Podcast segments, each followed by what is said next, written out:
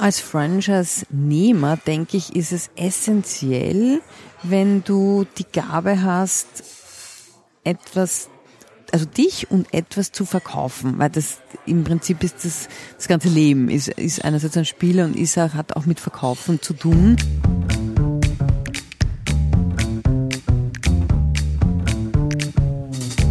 Ich spiele diese Rolle im Sinne, ich führe sie schon gut aus, und gleichzeitig es hat ja, Leichtigkeit für mich.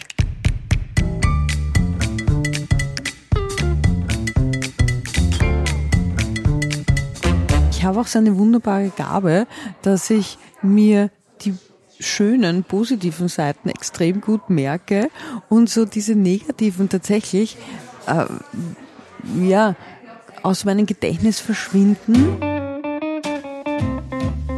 Ich wirke, also bin ich der Podcast für mehr Wirkung und Präsenz. Von und mit Martin Schwander. Herzlich willkommen zu Episode 15. In diesem Podcast geht es darum, wie Sie mit Ihrem Auftritt Wirkung erzeugen und wie Sie Ihr Anliegen, was auch immer das ist, wirksam in die Welt bringen. Wie erreicht man denn in unserer zunehmend digitalen, schnellen und reizüberfluteten Welt sein Gegenüber? Wie sorgt man mit seinem Auftritt, einem Vortrag, einer Rede, einer Präsentation für Spannung? Ich komme vom Theater, ich habe über 30 Jahre Bühnenerfahrung und inzwischen eine Expertise darin, ganz praktische, lang erprobte Wirkungsmechanismen des Theaters auch auf andere Welten zu übertragen. Ich unterstütze Menschen dabei, aus Reden und Präsentationen einprägsame Erlebnisse zu machen, die eben nicht nur das eigene Anliegen optimal transportieren, sondern auch in Erinnerung bleiben. Wenn Sie zum ersten Mal in diesen Podcast reinhören, dann erstmal herzlich willkommen. Dann werfen Sie doch gerne auch einen Blick auf die vorigen Episoden. Da geht es um Präsenz, es geht um die Spannungsdramaturgie eines guten Auftritts und damit ist auch jede Business-Präsentation und jeder Business-Auftritt gemeint. Es geht um außergewöhnliche, ganz analoge Präsentationsformate. Es gibt viele praktische und leicht umsetzbare Tipps und Tricks aus der Theaterpraxis und immer geht es auch um unsere persönliche Wirkung. Wenn Sie mehr dazu wissen möchten oder wenn Sie selbst Unterstützung für Ihren persönlichen Auftritt brauchen, dann schauen Sie gerne auf meiner Website vorbei www.martinschwander.com und fühlen Sie sich herzlich eingeladen, Kontakt aufzunehmen. In dieser Episode spreche ich mit der sehr erfolgreichen und ebenso sympathischen Unternehmerin Karina Dvorak. Wir haben uns im wunderbaren Café Sperl in Wien getroffen. Das erklärt die Hintergeräusche. Vor vielen Jahren haben wir mal Trainings zusammengegeben und ich habe mich immer gefragt, wie sie das macht, dass alles, was sie startet, sehr schnell sehr erfolgreich wird. An Carina kommt man inzwischen nicht mehr vorbei, wenn man sich mit Franchise beschäftigt. Sie war selbst Franchise-Nehmerin, sehr erfolgreich. Sie war Franchise-Geberin, auch sehr erfolgreich. Und berät jetzt Menschen mit ihrem Franchise auch erfolgreich zu sein.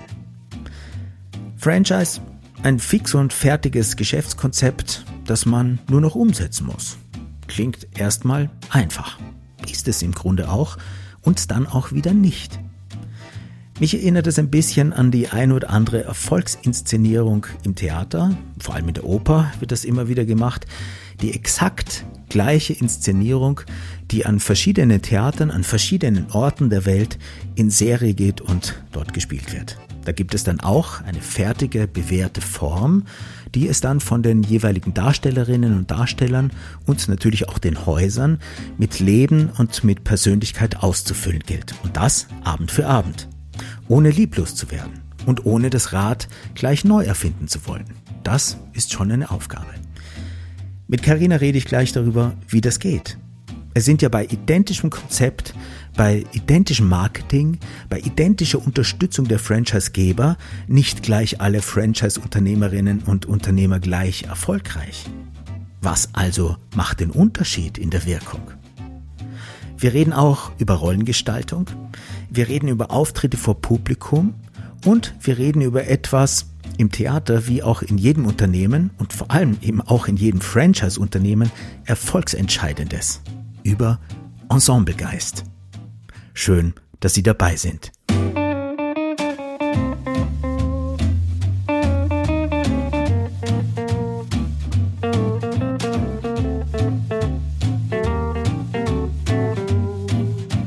Liebe Karina, schön, dass du da bist. Ich freue mich, dass du Gast in meinem Podcast bist. Lieben Dank, Martin. Herzlich willkommen. Wie ich dich kenne, bist du ja ein sehr freiheitsliebender Mensch.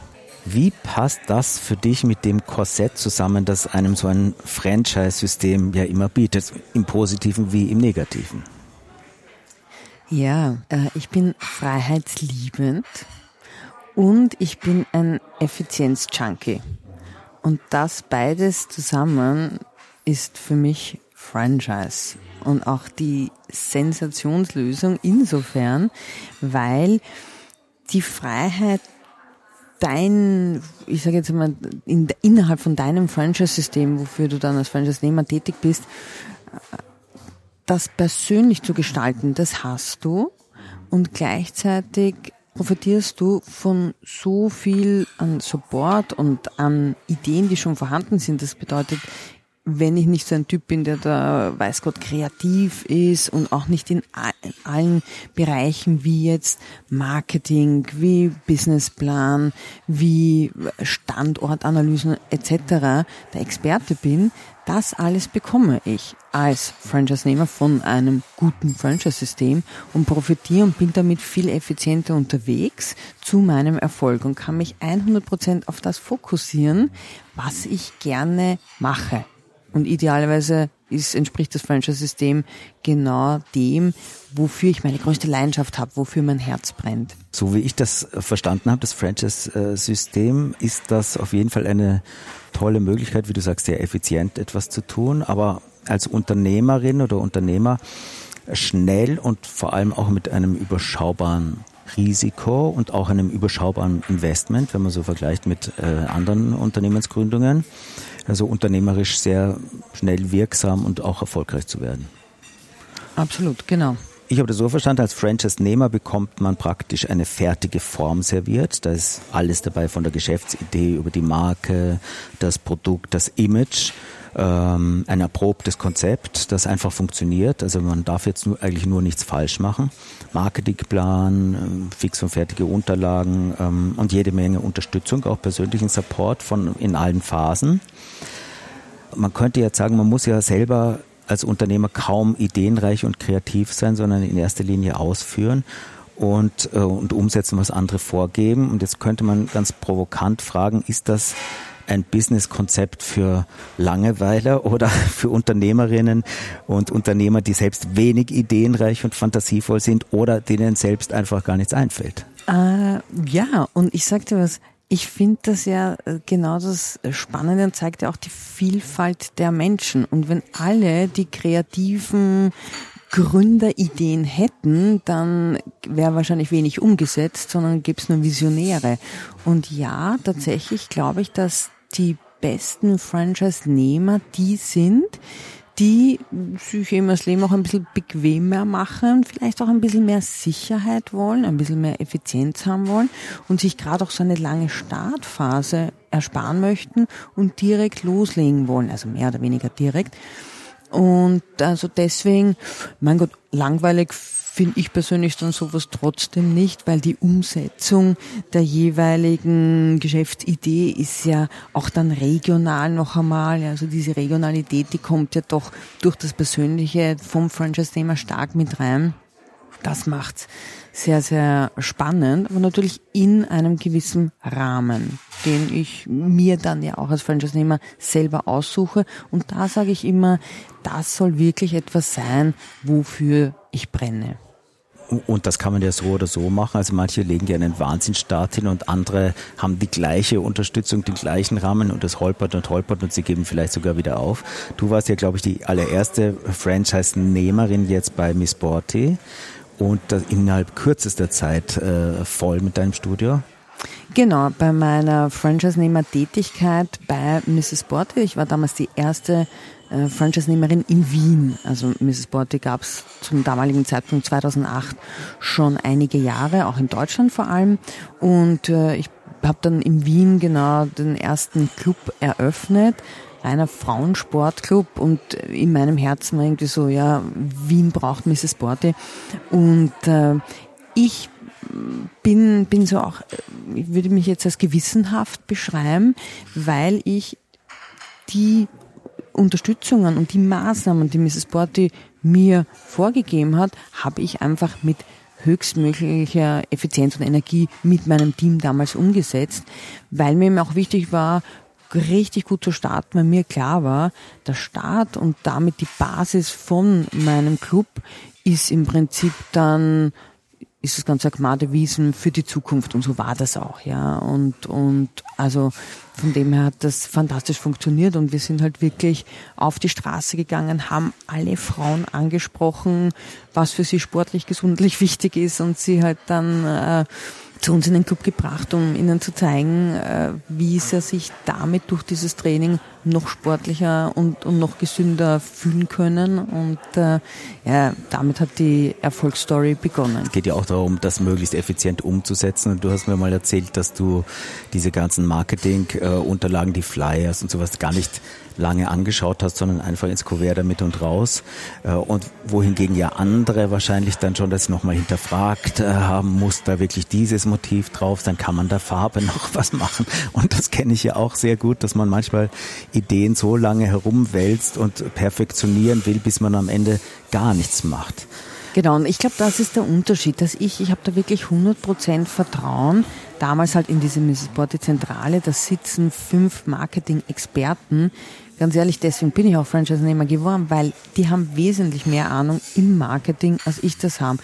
Dann gerade zu Beginn auch diese Standortthematik ist ja essentiell, weil du kannst einen Standort, egal für welches Business, ja nicht so einfach wieder verändern. Ja. Und wenn es da Standortexperten gibt und ja auch schon Erfahrungswerte, wo funktioniert dieses Business dann am aller, allerbesten, das ist ja genial, wenn es dann nahezu eine Garantie gibt, dass das dann äh, erfolgsversprechend laufen wird. Ja. Jetzt bist du ja eine sehr schillernde und vor allem auch eine sehr erfolgreiche äh, Persönlichkeit in der Franchise-Szene. Und zwar ähm, hast du sowohl als selbstständige Trainerin in einem Franchise-System gearbeitet. VBC, genau, auf Verkaufstraining spezialisiert. Und dann warst du Franchise-Nehmerin, dann bist du Franchise-Geberin geworden und warst auch für den internationalen Vertrieb verantwortlich. Und jetzt bist du nochmal woanders. Jetzt berätst du praktisch bei Syncorn als eine aus dem Team. Das ist ja die Nummer eins Anlaufstelle für alle, die jetzt mit Franchise äh, sich beschäftigen wollen. Also ihr unterstützt ja, so wie ich das verstanden habe, sowohl bestehende Systeme als auch Menschen, die sagen, ich habe eine Franchise-Idee, wie macht man das denn jetzt, jetzt gerade? Also du kennst das jetzt wirklich von allen Seiten, kann man sagen. Und äh, nicht nur aus Fachbüchern, ähm, sondern wirklich aus eigener Erfahrung. Was ist für dich so das Herzstück daran oder das, was es jetzt so wirksam macht und so auch so attraktiv für viele Unternehmerinnen und Unternehmer. Also eins hast du schon gesagt, es ist ein, ein Konzept, das einfach erprobt ist und das, äh, wenn du einfach machst, was gemacht werden muss, einfach die eine sehr hohe Wahrscheinlichkeit äh, hat, auch erfolgreich zu sein. Genau, also es gibt jetzt zwei unterschiedliche Zugänge. Das eine ist, was ist es für einen Franchise-Geber und für einen Franchise-Nehmer? Von der Franchise-Geber-Seite her ist es im Prinzip ein, eine Möglichkeit, schnell, effizient zu expandieren. Und für einen Franchise-Nehmer ist es ähnlich, ja, dass ich auch meine Idee oder dafür, wo ich brenne, noch leichter, noch schneller umsetzen kann. Franchise-Geber, die wir beraten, wie du gesagt hast, genau, also es wenden sich viele Gründer an uns, die eine Idee haben oder auch teilweise schon zwei, drei Filialen haben und sagen so, wir merken, es kommt so, so gut an bei unseren Kunden und wir kriegen auch viele Anfragen oft ja aus den Kunden heraus. Ich habe letztens beispielsweise ein, ein ich sage jetzt mal, einen Burgerladen, der ganz spezielle äh, Burger mit sehr hoher Qualität hat und wo halt viele Kunden dann äh, danach fragen, ja, kann man das auch in, in Salzburg bekommen oder in Innsbruck bekommen und ähm, da gilt halt, und da wird gern dann unsere Unterstützung angenommen, so ein Franchise-System aufzubauen. Weil da ist die Devise einmal gedacht, hundertmal gemacht. Ist wie wenn man sich jetzt einen guten Vortrag erarbeitet und den dann einfach so verinnerlicht hat, dass man den immer wieder anbieten kann. Genau, der Unterschied ist, dass du es nicht selber immer wieder anbietest, sondern dass jetzt andere befähigt werden sollen, das anzubieten, aber idealerweise in der Qualität, wie du das gemacht hast.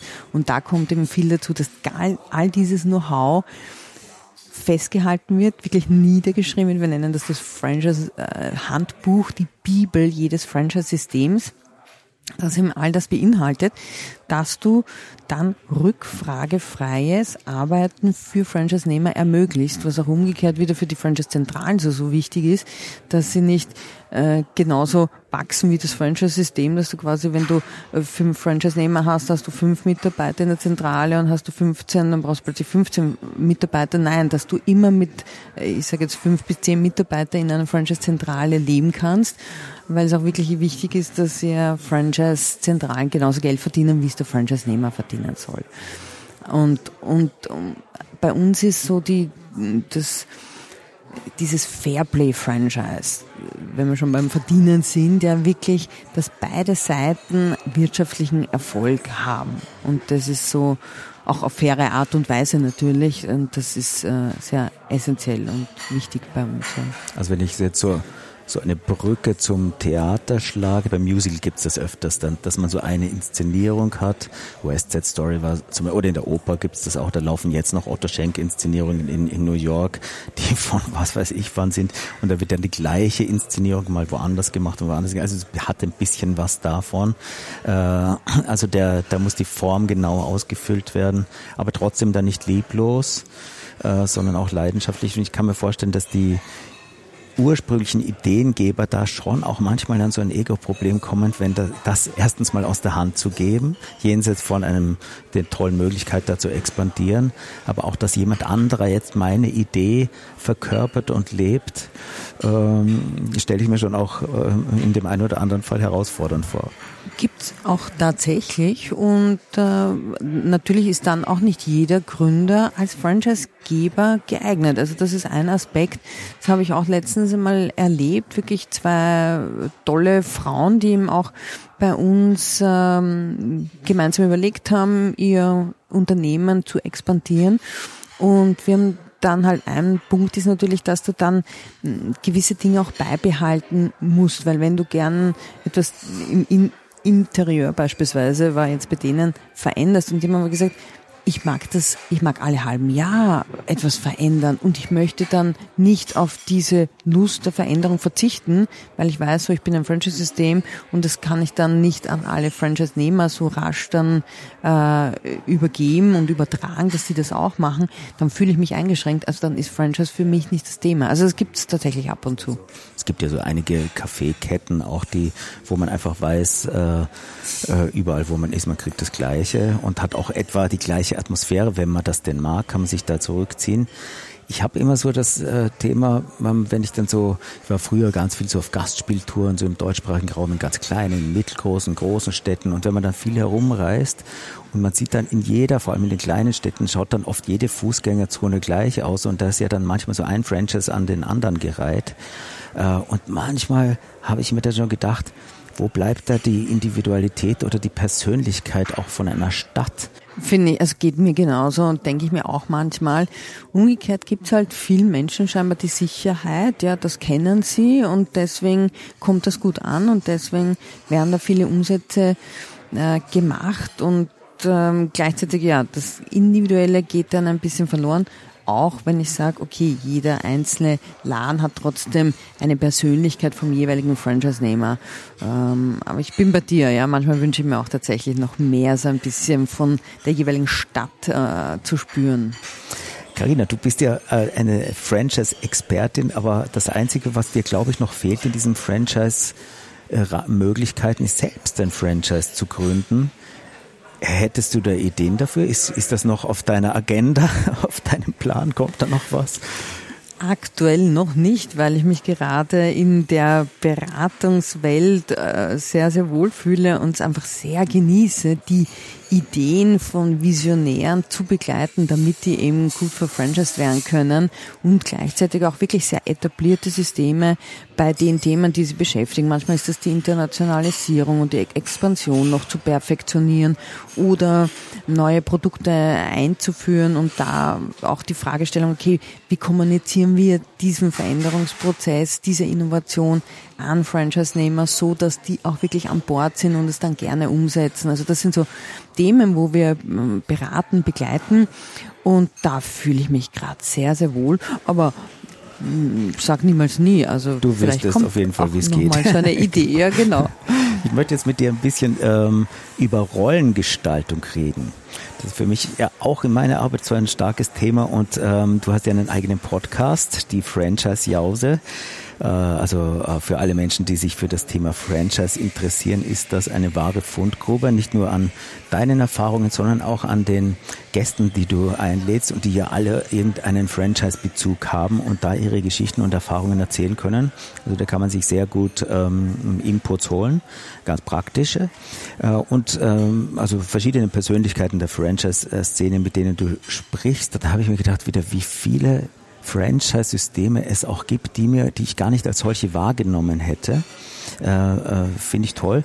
Und äh, in diesem Podcast stellst du jeden deiner Gäste immer ein und dieselbe Frage. Du sagst dann, das ganze Leben ist ein Spiel welche Rolle spielst du? Und bei Shakespeare gibt es ja sowas ähnliches. Äh, der sagt dann, äh, die ganze Welt ist eine Bühne und alle Frauen und Männer bloße Spieler. Sie treten auf und gehen wieder ab.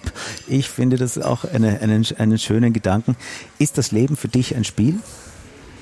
Ja, weil das gibt dem Ganzen einfach noch mehr Leichtigkeit und das genieße ich einfach. Es war nicht immer so und, und äh, ich bin da sehr vom Dieter Lange äh, geprägt worden, den ich so als einen meiner Lebenslehrer sehe. Äh, ich habe den, ich habe ursprünglich mal in einer Bank so meine ersten Berufserfahrungen gesammelt und da hat er einen Vortrag gehalten und da ich, bin ich das erste Mal auf ihn getroffen und fand den äh, mit seinen weisen Sprüchen und so weiter, das fand ich äh, total inspirierend.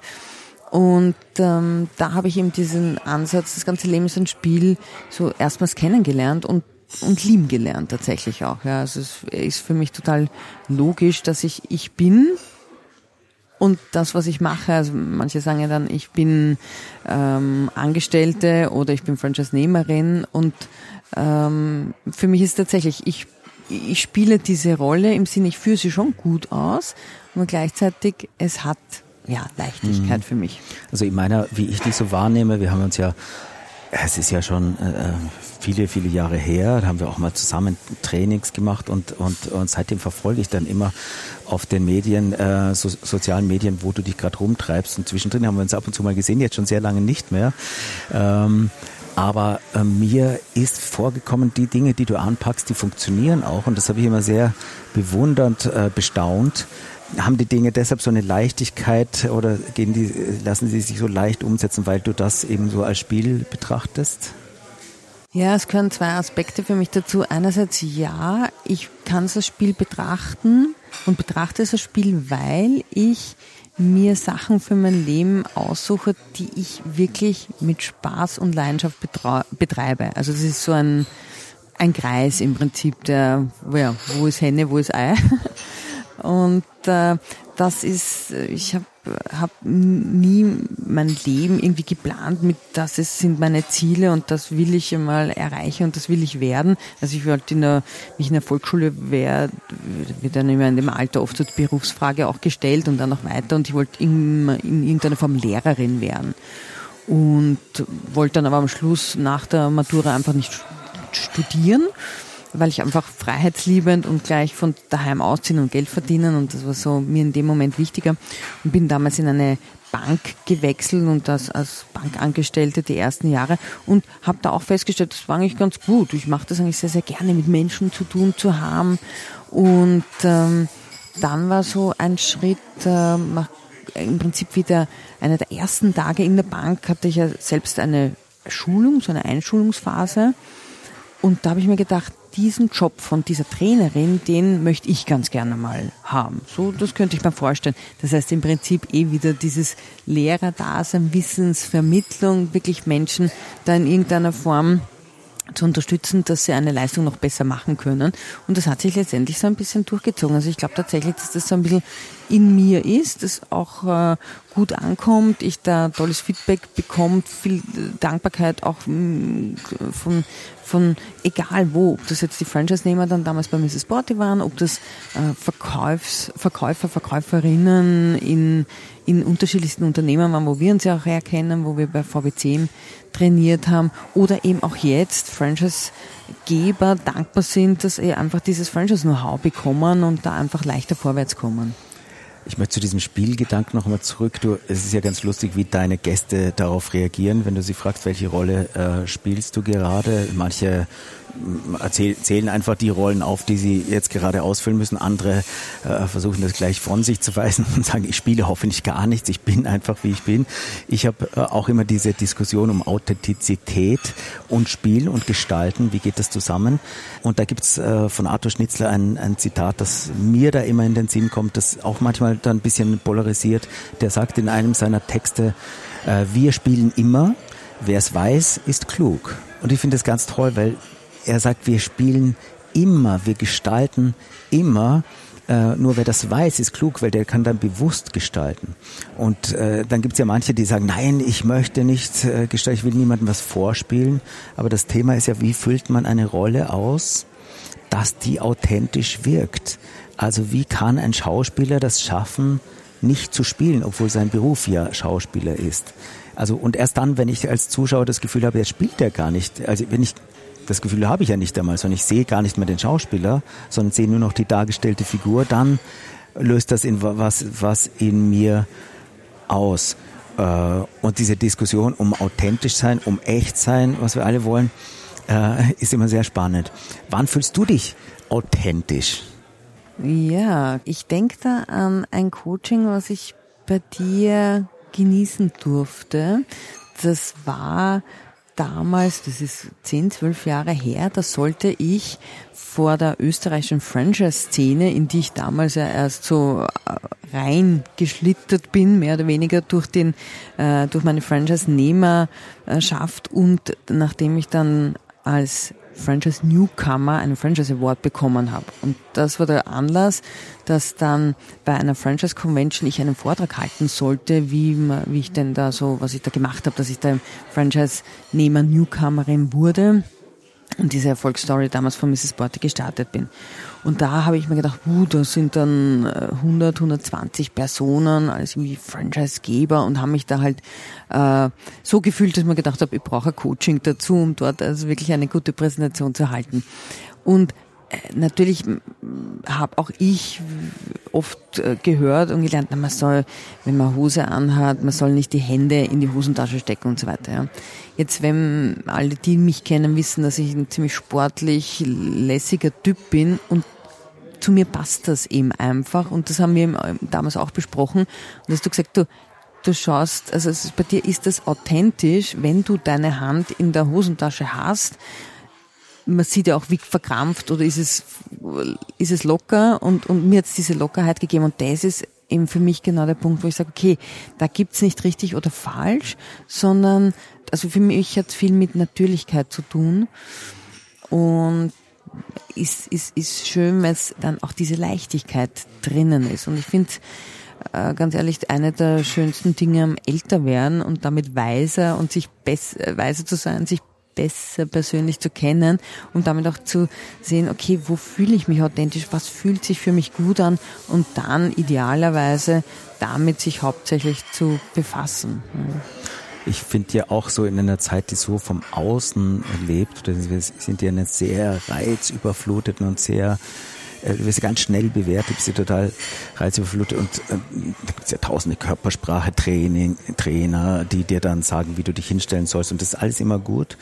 Und äh, meine Studierenden sage ich dann immer, das ist so eine Idee von richtig, da ist ja meistens auch was dran, aber man kann alles so oder so machen. Für mich hat das in erster Linie äh, zu tun, ob jemand authentisch ist. Füllt der seine Rolle aus oder die mit ihr, ihrem ganzen Wesen, ihrer ganzen Persönlichkeit und mit ihrer ganzen Hingabe? Hat die Person wirklich was zu sagen? Ob du jetzt Franchise-Nehmer bist oder Franchise-Geber äh, oder jetzt Berater, äh, das sind ja auch verschiedene Rollen. Was müssen die können und ausfüllen und dann auch kommunizieren, natürlich auch, auch nonverbal. Als Franchise-Nehmer, denke ich, ist es essentiell, wenn du die Gabe hast, etwas, also dich und etwas zu verkaufen, weil das im Prinzip ist das, das ganze Leben, ist, ist einerseits ein Spieler und ist auch, hat auch mit Verkaufen zu tun, weil wenn ich Mitarbeiter für mein Unternehmen gewinnen will, muss ich mich und mein Unternehmen genauso verkaufen, wie wenn ich dann Kunden dafür gewinnen will. Also das finde ich äh, essentiell, genauso wie natürlich so ein Stück weit so ein unternehmerische, betriebswirtschaftliche, äh, ja, äh, also betriebswirtschaftliches Know-how jetzt nicht vertieft, aber dass ich so paar Grundsätze weiß, weil die Vertiefung bekomme ich dann eh vom Franchise-Nehmer und damit auch so ein bisschen Leadership. Also das sind so für mich die drei äh, Punkte. Ähm, bei allem brauche ich nicht der Super-Experte sein, weil ich eben den Support auch von meinem Franchise-Nehmer bekomme. Als Franchise-Geber, denke ich, ist es äh, wichtig, ebenso dieses Verkäuferische zu haben, weil es ja auch darum geht, dann für mein Unternehmen Franchise-Nehmer zu finden und da auch zu schauen, dass ich sehr konsequent bin. Wir sagen so gern ähm, Fairplay Franchise und auch Erfolg braucht Spielregeln. Da sind wir auch wieder beim Spiel, ja. Und zwar auch zum einerseits zur Klarheit und zum Schutz des Systems. Weil, und dann gilt als Franchisegeber für mich das, dass der Franchisegeber in, der Verantwortung ist, zu schauen, dass diese Spielregeln gut eingehalten werden. Und dann denke ich, äh, ja, klappt das wunderbar. Ich möchte noch zu einem anderen Thema kommen, und zwar zu dem Thema Auftrittsgestaltung, Präsentieren, Menschen erreichen, Menschen bewegen, Menschen überzeugen. Das ist ja auch ein Part äh, deiner Franchise-Biografie und auch darüber hinaus, auch als Trainerin. Natürlich musstest du ja deine Inhalte so vermitteln, dass sie angenommen werden, dass du überzeugend warst. Ähm, das hast du ja sehr lange gemacht als Trainerin und du bist ja jetzt auch noch in einer äh, tra trainierenden äh, Rolle immer wieder tätig, hast aber sicher auch viele Vorträge, Ansprachen wie bei der Preisverleihung gehabt oder ich kann mir vorstellen in Berlin als Vertreterin, dass du dann auch, auch mal dich in einem großen Auditorium auf einer großen Bühne an die ganze, an das ganze Team vor wahrscheinlich, wie viele Leute waren da da? Was waren so diese größten Bühnen? Ja, so 350, 400 Personen. Moderationen äh, gehören natürlich auch dazu. Du bist ja an sich äh, überhaupt nicht äh, kontaktscheu und ähm, ähm, bühnenscheu auch nicht und souverän.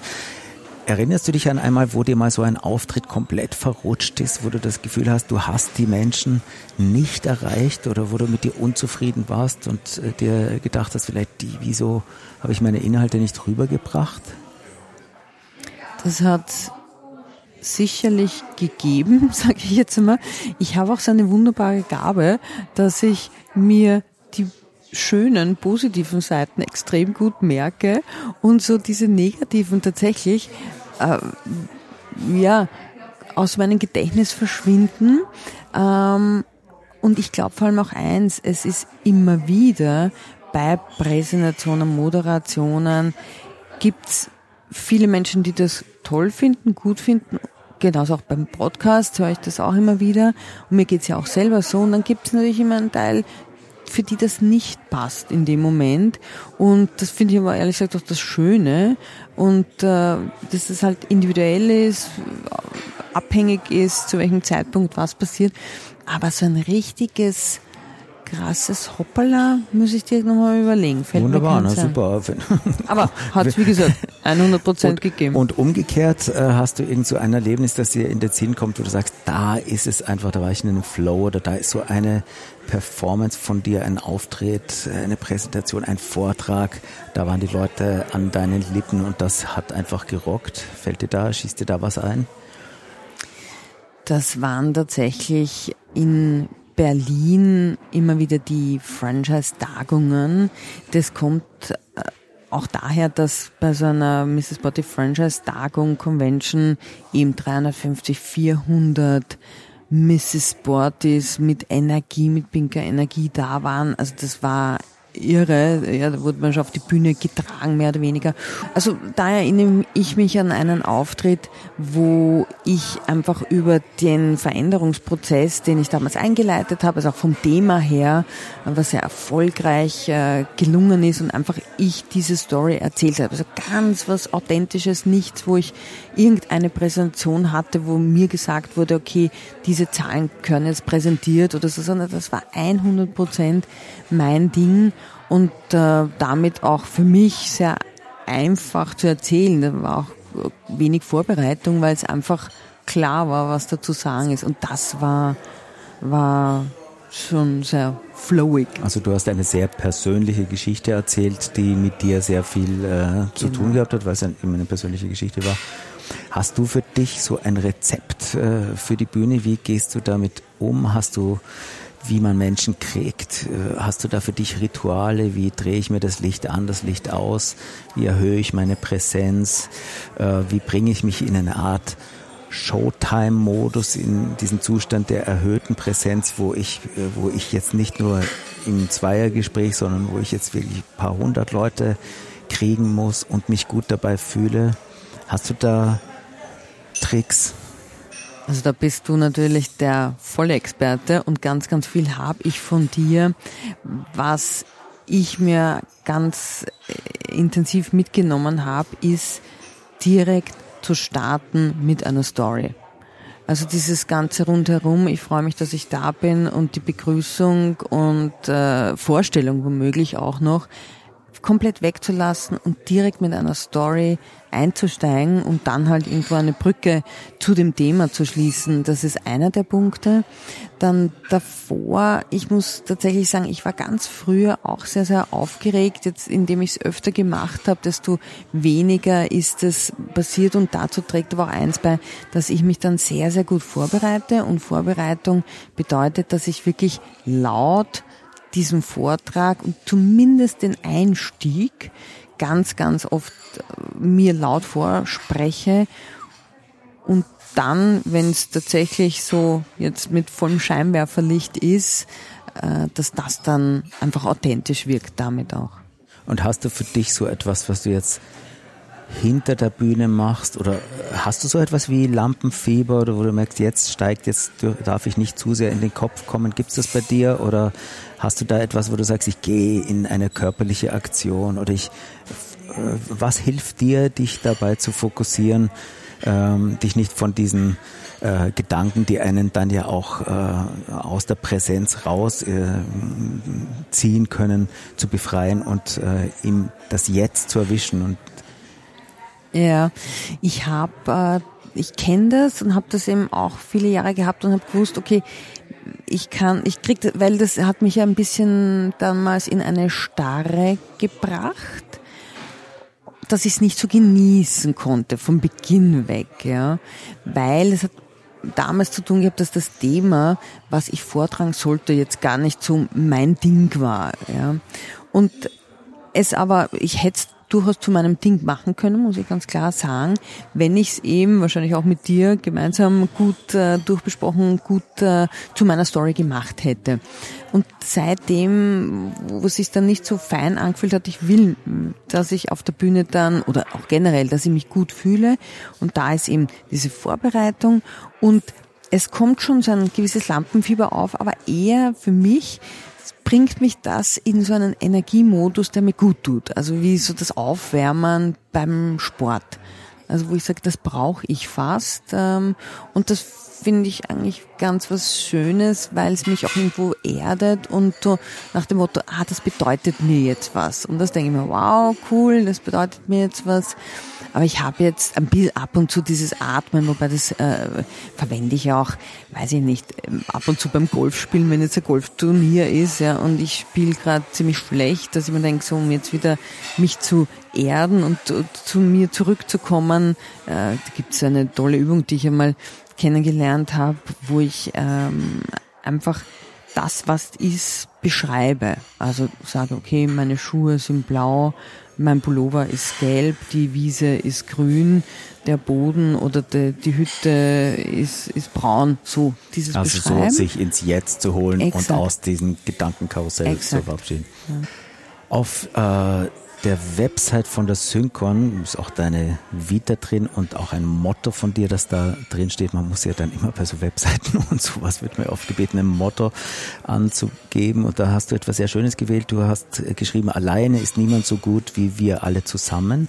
Und das holt mich natürlich voll ab bei so einem Ensemblegeist, äh, den ich ja noch aufgesaugt habe da am Reinhardt-Seminar, wo äh, Max Reinhardt der Ensemble Papst ja überhaupt war. Also alleine ist niemand so gut wie alle zusammen und es spielt ja auch voll in dieses Franchise-System äh, hinein, wie ich, da, was du da jetzt alles erzählt hast, dass ähm, im Idealfall das ja so äh, funktioniert, dass alle an dem gemeinsamen großen Ganzen arbeiten, aber halt in unterschiedlichen Bereichen, wie auch in so einem Theater. Die einen machen die Technik, die anderen das Licht, dann gibt's die Regie, dann gibt's den ganzen organisatorischen Abweg, äh, äh, äh, Dinge, die da zu tun sind und dann gibt's natürlich die Schauspieler und die Souffleurs und äh, Einlass und so. Und ähm, ich habe das selten erlebt, ähm, weil du den Dieter Lange erwähnt hast, der spricht ja immer so von dem Nordstern, von dem gemeinsamen Nordstern. Wie hat man sich den ausgerichtet? Ich finde das wirklich, also wenn ich so Unternehmen beobachte, äh, finde ich ganz oft so ein Abteilungsdenken.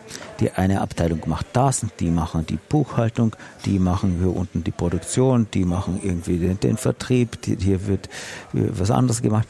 Und aber ich erlebe selten, dass es gelingt, so auf einen gemeinsamen Nordstern auszurichten, dass du denkst, ich mache ja gar nicht die Buchhaltung, ich arbeite an dem und dem mit. Manchmal gelingt das. Ich finde das so den Produktivitätshebel Nummer eins, dass man, dass man das hinkriegt. Der Dieter Lange setzt sich ja immer sehr in seinen Vorträgen immer sehr dafür ein. Ähm, Im echten Leben ist aber meistens das Gegenteil davon der Fall. Eine sehr mangelnde Wertschätzungskultur. Man sieht, äh, fühlt sich nicht gesehen, sieht andere nicht und jeder ist in seiner kleinen Mini-Blase. Ähm, wie ist das bei so einem ich kann mir vorstellen, das gibt es in manchen Franchise-Systemen auch, dass das so verrutscht. Aber wie ist das so im Ideal, beziehungsweise was macht man oder was machst du als Beraterin, um das ein bisschen, diesen Ensemblegeist wieder heraufzubeschwören oder die Leute auf das Wesentliche, auf den Nordstern auszurichten? Ich bin bei dir, also das ist ein Energiebooster, wenn es diesen Nordstern gibt und, und damit Klarheit herrscht für alle Beteiligten, seien es die Franchise-Nehmer, deren Mitarbeiter, die Mitarbeiter im Franchise-Zentralen etc. Also das gibt, ergibt eine Dynamik, die ist gigantisch und es ist richtig schön, wenn man das erlebt und ja, auch das gehört dazu, dass das, so wie du jetzt so schön sagst, ist manchmal verrutscht, manchmal war er vielleicht auch noch gar nie da und dann ist da auch noch gar nichts Großes daraus geworden. Und äh, das zu finden, hat, so wie es ich bis jetzt erlebt habe, halt immer sehr, sehr viel mit den Gründern zu tun, ähm, mit der Vision und die dann auch klar zu kommunizieren und auch klar dran zu bleiben und äh, nicht beim ersten Gegenwind dann so ein bisschen schon wieder diesen Nordstern zu verlieren oder dass da der Nebel vorzieht und man sagt, okay, ähm, wir bleiben dran, wir wissen, der Nebel geht jetzt auch ein bisschen vorbei. Das kommt halt ab und zu, dass irgendwas äh, dazwischen kommt, was man mit dem man nicht gerechnet hat. Ich meine, ich sage jetzt nur Pandemie, aber auch da dann wieder, da das Beste zu tun, das zeichnet gerade, also hat jetzt gerade eben bei Pandemie ist ein super Beispiel, wo man gesehen hat, dass da gerade die Franchise-Szene auch wieder äh, sehr toll gewirtschaftet hat, weil und, und das auch für viele äh, Franchise-Nehmer wirklich äh, ein super Halt war, den sie da gemeinsam äh, in der Franchise im jeweiligen Franchise-System hatten, weil halt ganz schnell man zusammengekommen ist in den meisten Systemen und überlegt hat, was machen wir jetzt drauf? Also dass da halt dann viele Kräfte vereint wären und äh, da tolle Dinge dann auch entstanden sind, was man vorher noch gar nicht erwartet hätte, geglaubt hätte. Äh, dass es so schnell umsetzbar möglich ist, ich sage jetzt Online-Trainings beispielsweise zu machen, wie es ja viele Fitnessanbieter gemacht haben oder auch äh, viele Beratungsunternehmen. Ja. Und da eben auf der einen Seite die Bedeutung von so einem Nordstern manchen Unternehmen wieder bewusst zu machen und dann zu sagen, okay, wo ist er denn und was könnte er sein? Mhm. Ja, aber es da gibt kann man ja manchmal im Alltagsgeschäft auch verlieren, wozu man das überhaupt tut, äh, wenn man da in seinen Sachen verstrickt ist.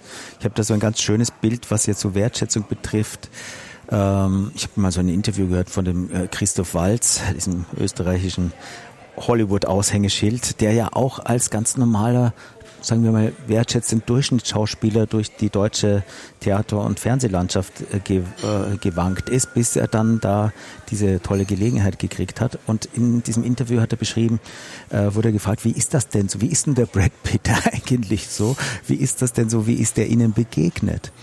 Und der, und der hat das so, so beschrieben, dass das mit einer unglaublichen Wertschätzung und unglaublichen Respekt und Achtung. Das war, da war nicht der Superstar und der Newcomer, sondern Brad Pitt hat fast vor ihm einen roten Teppich ausgerollt. Und ich habe das ein paar Mal auch erlebt, jetzt in verschiedenen Kontexten, aber wenn ich jetzt so an ein, zwei Theater- oder Filmmomente denke, einmal bei so einem musste ich mal in meinem ersten Engagement bei so einem Musical mitmachen, das von amerikanisch äh, besetzt wurde. Ich bin eingesprungen kurz vorher mit einer kleineren Rolle und das ganze Ensemble hat mir so zugespielt und so und ich habe, äh, der Regisseur hat mich vorgestellt und alle, wow, hey, great. Und dann habe ich die, den ersten Versuch gemacht auf der Bühne und alle Kolleginnen, Kollegen sind gekommen, hey Marty, great, fantastisch. So. Und ich habe mich gefühlt wie der Superstar. Und beim Film gibt's das ja auch gelegentlich, dass die, weil das einfach verdammt teuer ist und die ganzen Produktionsfirmen wollen, dass der Schauspieler die beste Leistung abrufen kann. Folglich muss sich der wohlfühlen. Und du wirst da manchmal behandelt wie ein rohes Ei. Hier ist dein Sitz, brauchst du geh aus der Sonne raus, hier ist ein Regenschirm, da magst du eine Schokolade Schokolade, magst du so, wow, so schön, dass du da bist. Im Idealfall, ja. Im Theater geht es oft ruppiger zu. Und was passiert? Man fühlt sich gesehen, man fühlt sich respektiert, man fühlt sich unglaublich wertgeschätzt und kann dann einfach eine super Performance machen, auf die dann wer anderer, wie jetzt Brad Pitt zum Beispiel, mit dem ich noch nicht die Ehre hat, auf dann natürlich auch super reagieren kann. Weil der weiß, wenn mein Partner gut ist, dann kann ich gut sein. Und ähm, äh, der, dieser Grundsatz, sich zu sagen, wie kann ich heute der beste Kollege für meine Kollegen sein? Wie kann ich heute der beste Kollege für, für, meine Kollegen sein? Was kann ich heute tun, damit sich meine Kollegen, Kolleginnen, damit ich denen das leicht mache, damit die ihre beste Leistung abrufen können? Und ich stelle mir immer vor, wenn das alle denken, nicht als Hauptgedanken für den Tag, aber als selbstverständlichen, im tiefen Mindset verankerten, äh, als Selbstverständlichkeit, ja, was wäre das dann für eine Power? Das, äh, denke ich mir, kann im Idealfall natürlich bei so einem Franchise-System, wie, wie du sie viele begleitest, ja ein unglaublicher äh, Push und, und äh, Motor sein. Und genau das ist es auch, weil das ist der Grundgedanke im Idealfall, den die Franchise-Geber haben, wie schaffen wir es, dass unsere Franchise-Nehmer bestmöglich performen können? Weil da sind wir wieder bei dem Kreislauf, um den es ja geht im Franchise. Es ist ja ein und dasselbe Ziel. Beide, also sowohl Franchise-Geber als auch Franchise-Nehmer, wollen den gemeinsamen wirtschaftlichen Erfolg. Und der wird eben durch Höchstleistungen der Franchise-Nehmer für den Franchise-Geber erreicht. Also deswegen ist das eine, ein super Beispiel. Ich möchte mit einem ähm, Satz äh, enden oder dich dazu etwas fragen. Und zwar ein Satz, der mich unglaublich geprägt hat. Also Max Reinhardt, ja, der Gründer des Reinhardt-Seminars Salzburger Festspiele im Theater Fantast.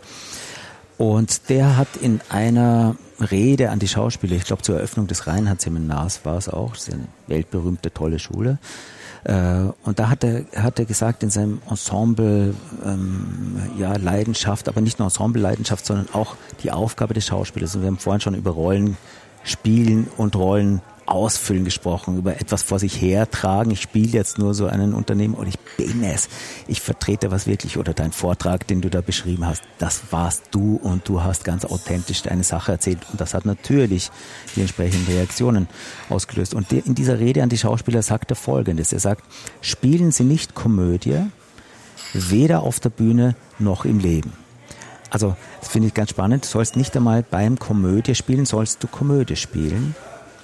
Also soll es niemand was vorspielen. Und dann kommt dieser Satz, der mir äh, immer nachhalt, täglich fast. Und dann sagt er, werden Sie wesentlich.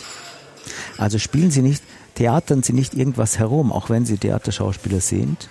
Und das gilt, finde ich, für jedes Unternehmen auch. Ähm, werden Sie wesentlich. Was ist für dich wesentlich?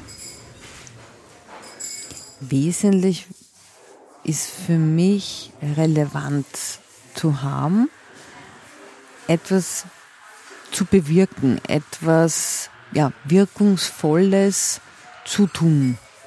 Und das ist so, das ist auch so in meinem Herzen. Ich sage, ich will damit, was ich mache, etwas bewirken. Meistens hat es damit zu tun, wenn ich so kurz überlege, dass, äh, dass andere Menschen sich bei irgendetwas leichter tun oder schneller vorankommen.